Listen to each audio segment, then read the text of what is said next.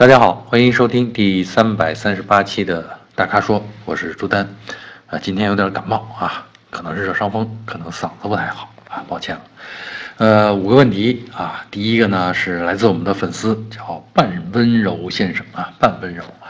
呃，他是说他是新手啊，打算买车。那他的用车需求呢是大部分在市区内行驶啊，然后他纠结的车型其实他已经定了啊，是。一点六升的领动还是一点二 T 的雷凌呢？这两款车型里边二选一啊。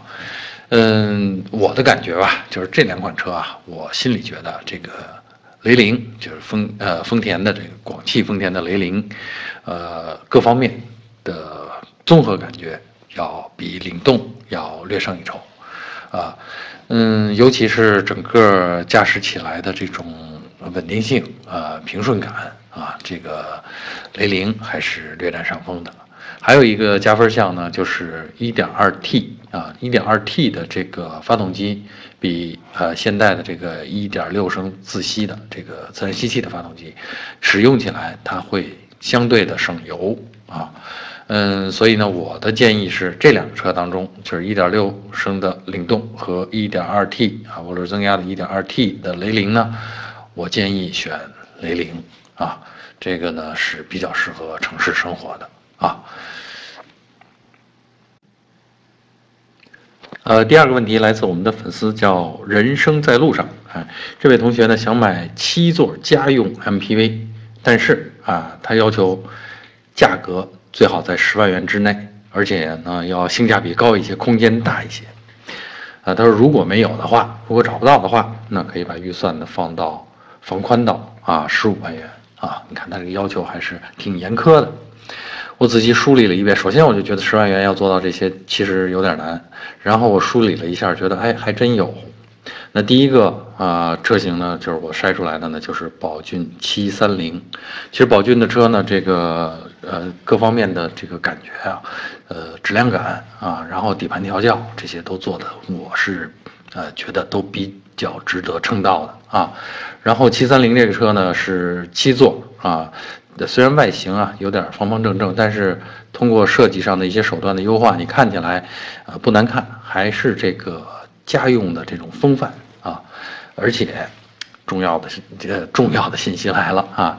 十万八千八的价格里边已经能够做到一点五 T DCT，DCT 就是双离合啊，旗舰版啊，就是。这个宝骏有的配置啊，什么雷达呀，什么这个 ESP 呀，什么就基本上全都配备在上面了，真的价格才十万出头啊，所以呢，我觉得这个是应该重点推荐一下，这符合性价比高一些，而且空间比较大啊，这个特点。如果再往下啊，就是说再宽一点，放预算再放宽一点。我觉得还有一个就是咱们前两次啊答疑的时候说过的一个车型，那就是比亚迪的宋 MAX 啊，这也是一个七座的家用 MPV 啊，好像也是一点五，然后配这个哦，呃，我记不清是一点五，应该是一点五 T 啊。然后呢，刚才说的这个宝骏七三零也是一点五 T，都是带涡轮的了，动力都足够用啊。这个宋 MAX 比宝骏七三零的好处呢，就是啊，优势呢就是造型啊，造型比较时尚。另外呢，车内有一个巨大的中控台上啊，巨大的触摸屏啊，看起来非常的呃现代化、数字化啊。当然，这个车内空间也不差啊，并比这个七三零也一点都不小。啊，但是它的价钱应该是在十一二万，比宝骏七三零略贵一点啊。这是第二个符合条件的，就是预算稍微放宽一点。呃，其实还有一个车型，我这个遮遮掩掩把它放在最后啊，因为我不确定我们这位人生在路上这位同学的口味。但是这个车呢，我觉得必须要推荐一下，因为车的开起来的感觉相当好。这什么车呢？是郑州日产的 NV 两百。你要看 NV 两百这个车呢，基本上就是一个工具车的样子，是个客货车啊。看这个造型啊，是客货车，方方正正啊，有个前面有个半长头小鼻子，呃，是这种侧滑门的这种设计，双侧都是侧滑门的设计，而且车里边的座椅布局呢，呃，我记不太清是是二三二还是二三三那样的后边两排都是长凳式的那种布局，当然座椅的尺寸也够大啊。我为什么特别推荐这个车？这车开起来的感觉真是出乎意料的好，就是驾驶起来非常容易啊，非常轻盈，非常自如，而且车内操控机件的这个呃质感啊，操作起来的手感也相当好。还有非常重要的一点，它是1.6升的发动机，配 CVT 变速箱，还是个自动挡啊。其实这个车在日产设计来日产设计的时候就没把它当做客货车或者当做工具车来设计，而是真的是当成了家用的 MPV 啊。我曾经在这个日本去试驾的时候，跟那边的工程师聊过，还不是日产的，聊过。呃，说你买什么车呀？他跟我说了一个词儿，我理解了半天，原来是日文发音的这个，就 NV 两百，呃，就是他说这个车非常适合一家人出去，因为家里还有两个有三个孩子，他好像是，呃，非常适合一家人。全家出行，然后去各处去转转，去玩玩。所以呢，这个车呢，我觉得重点的要推荐一下给我们这位人生在路上这个同学。当然，它的缺点也有啊，缺点就是说，你外人看起来，它真的像是一个做生意用的货车啊。还有一个就是它的后悬挂是钢板弹簧，尽管这个钢板弹簧做的舒适性一点不差，但是要是说起来的话。确实不不像这个宝骏七三零啊那样的多连杆后悬挂，或者是宋 MAX 那样的悬挂那么，呃，说起来那么上档次啊。所以还有一点啊，就是这个 NV 两百还有一个我觉得算是缺点吧，呃，后排的这个侧窗尺寸比较小啊，所以呢坐在车内呢这个视野比较受限啊，这是必须要注意的，嗯。所以我觉得啊，十万元之内或者十几万能找到这么三款车，哎，我还是挺有成就感的。嗯，希望我们这位同学去试一试啊。呃，第三个问题，呃，来自我们的粉丝冬瓜，冬瓜同学特地问我，他说：“朱丹老师好。”呃，五万元左右皮实耐用的车给推荐一下。你看挑战来了啊！刚才咱们说十万元找七座 MPV 挺困难的，这位同学要找五万元左右皮实耐用的车。呃，而且呢，他提到了三款车，就是他现在关注的，那分别是宝骏的三幺零 W 啊，还有宝骏的五幺零，还有长安逸动 DT 啊，这是三款车。三幺零 W 呢是一个小型车基础上加了车尾。形成了一个，呃，叫旅行车啊，就是轴距也被拉长了啊，旅行车这么一个款式。其实我觉得这款车，当然五万元，呃，好像价格是应该是五万左右吧，四万九千八之类的这么个价钱，呃，就是配置上咱们就别要求太高了，基本上就是必须有的配置那得有啊，空调肯定得有，但是手动的啊，嗯，然后其他的东西呢，嗯。舒适性的你别太惦记了啊，座椅确实能调，但是高低你就别惦记了，前后应该能调，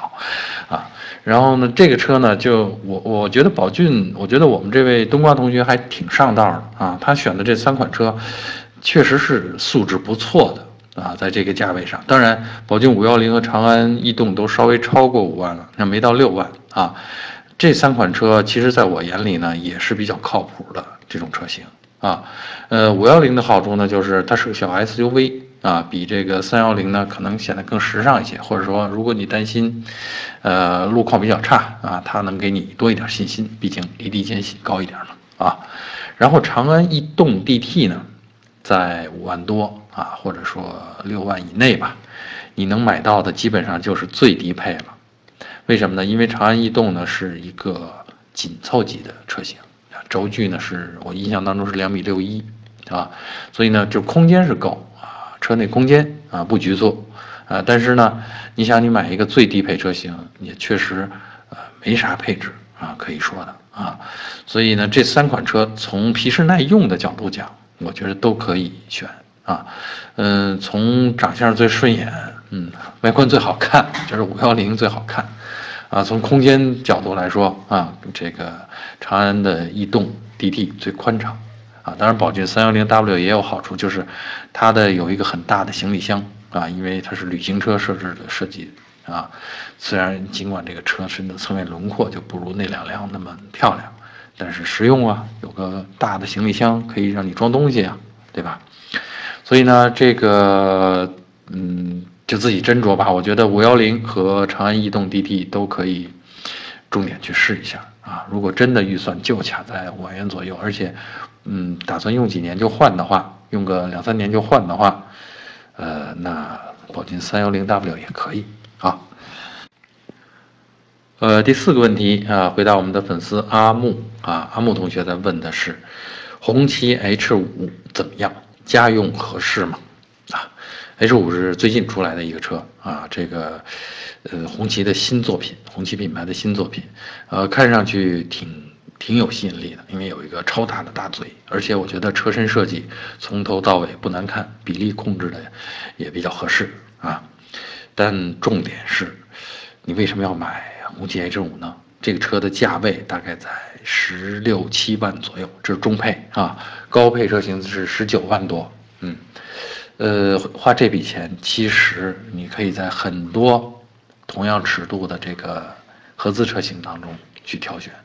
你为什么单单选红旗？呃，也许是情怀啊，还有呢，也许因为这个车确实很大啊，这个整车的车长呢大概有四米九，将近五米了。嗯，虽然它的轴距也就两米八几吧，啊，嗯，当然这种这种气派的感觉，那也许是我们阿木同学喜欢的啊。那我要说的是什么呢？我要说的是，这个车驾驶起来，还有看工艺细节，我觉得跟同价位的合资车比起来，嗯，确实有一点差距。我说的是差距啊。那同我说的同价位的合资车呢？呃，举个例子来说啊，是这样的，就咱们别比那一线品牌，比二线品牌，但质量不错的，比如斯柯达速派啊，以前我们也多次介绍过。呃，斯柯达速派呢，这个动力系统那是一点八 T 或者二点零 T 啊，一点八 T 呢就因为红旗 H 五也是一点八 T 啊，然后呢配的这个变速箱七档湿式双离合啊，然后车的内饰。也做工，我觉得，我觉得比这个红旗 H 五应该略胜一筹啊，空间也没得说啊，这个轴距呢是两米八，两米八五吧，大概啊，所所以呢，我觉得这个，嗯，想劝阿木同学呢，就是如果纠结红旗 H 五怎么样的话，嗯，这个那就不妨斯柯达速派了解一下啊。那斯柯达速派呢，在市场上的优惠幅度挺大的，花同样的价钱，我觉得能买到的配置，可能比红旗 H 五应该不少啊。所以这个其实这些车都适合家用啊，看你重点是图的是什么。当然有情怀，那另当别论啊。呃，最后一个问题，第五个啊，呃，来自我们的粉丝叫阜成啊，他呢让我们帮忙推荐一款家用车啊，你看今天大家都谈家用车，呃，他的要求是落地十二万到十六万元啊，在这个区间里边落地啊，那就意味着减去一万一万多的税啊，呃，大概是在十万出头到十五万吧啊，这个区间里边，然后他提到他在乎的是质量、舒适性。行驶质感，还有动力，你看他提了四个方面，哎，这个让我引起我从这四个方面里面抓出的关键词是舒适和质感。我觉得能把这两个词拎出来的啊，就是就是这这粉丝同学们应该是对车是有一定追求的啊，嗯，然后这两个关键词又让我联想到啊，这个一堆车啊筛了一遍之后我。留出来拎出来五辆吧，我觉得算有代表性。那第一个呢，我觉得高尔夫老生常谈了啊，因为高尔夫呢，我觉得算是这个价位上的一个标杆车型啊，确实符合这个质量、舒适、行驶质感、动力，动力也够，而且呢，你追求动力感的话，也有一点四 T 的车型啊，这个动力都很充沛的。呃，当然这是一个两厢车，如果想要一个三厢的话。也有不错的选择，比如明锐，斯柯达明锐，啊，在这个价格区间里边，呃，明锐可以选有相当大的选择余地，不同的配置上啊，呃，要动力充沛的有这个就是 1.4T 的这种车型，要这个如果不偏重动力要这高配，那1.6啊或者 1.2T 这些都可以啊，它绝对是满足行驶质感和舒适性啊，这是这个我们说的这种呃品质素质比较好的一线品牌的啊，当然斯柯达可能算不上一线，在很多人心目当中啊，呃，第二呢，还有一个呢，就是同样是一线品牌，但是咱们中国消费者普遍很欢迎的，呃，朗逸啊。大众上上汽大众的朗逸，也是像明锐一样符合这些条件啊。嗯，如果嫌我推荐的都是大众家的车 啊，或者大众系的车，那咱们再举两另外两个例子。那一个呢是这个福特的长安福特的福睿斯，我觉得福睿斯这个车呢，其实空间呃足够，然后这个舒适性，呃品质也都没啥问题。啊，而且福睿斯这个车型以前我说过，福特的车强在底盘调教啊，适合多跑路、跑长途，啊，稳定性、操控性，嗯，比较让人放心啊。当然，福睿斯的这个动力可能你就只能选，我印象当中是一点五吧，啊，就是，这这个动力也足够啊，嗯，对这么福睿斯这样一款车来说啊，嗯，除了这个福特，还有。我觉得值得推荐的呢是标致啊，标致的三零八，三厢版的是三零八，两厢版的叫三零八 S 啊。当然看你的需求啊，如果是需要三厢的话，我记得上次咱们推荐过三零八啊，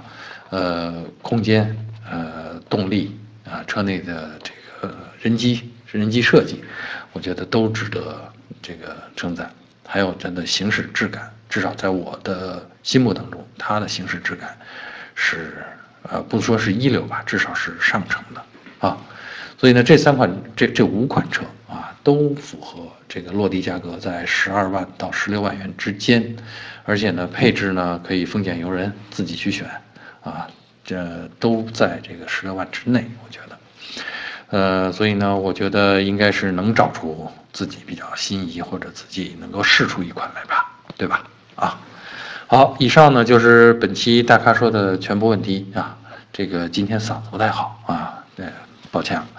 呃，那欢迎大家以后继续在我们的啊微信公众号后面提问啊。还有，如果您想了解更多的汽车资讯、导购信息，哎，持续关注我们的公众号，还有车评网。我们下期节目再见。